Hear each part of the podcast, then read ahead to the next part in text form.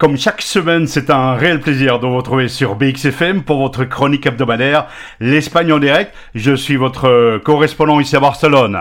Cette semaine, nous abordons le sujet de l'énergie à travers l'Europe. Sachez que l'Espagne est dans l'ombre du succès de l'énergie française. La France prend la tête des exportations d'énergie en Europe. En 2023, elle a une place privilégiée et surtout en collaboration avec l'Espagne.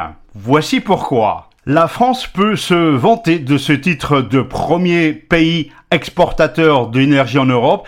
Elle vient de gagner la première partie sur le marché européen de l'électricité. Sachez qu'elle est officiellement la première exploitatrice d'énergie en Europe.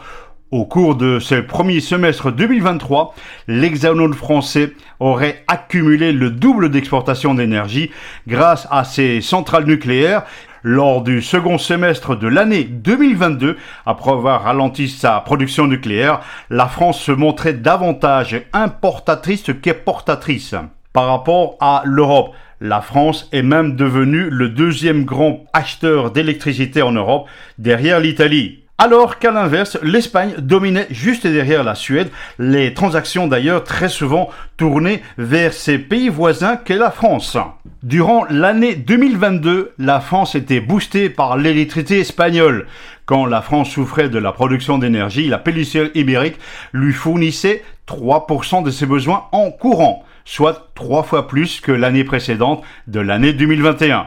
Et comme on ne change pas une équipe qui gagne entre échange d'électricité entre l'Espagne et la France, eh bien sachez que malgré l'annulation du principe d'exception ibérique dès le mois de mars de cette année 2023, suite à la baisse du coût du gaz, le fournisseur français a continué à ramener du courant depuis l'autre côté des Pyrénées, c'est-à-dire ici en Espagne.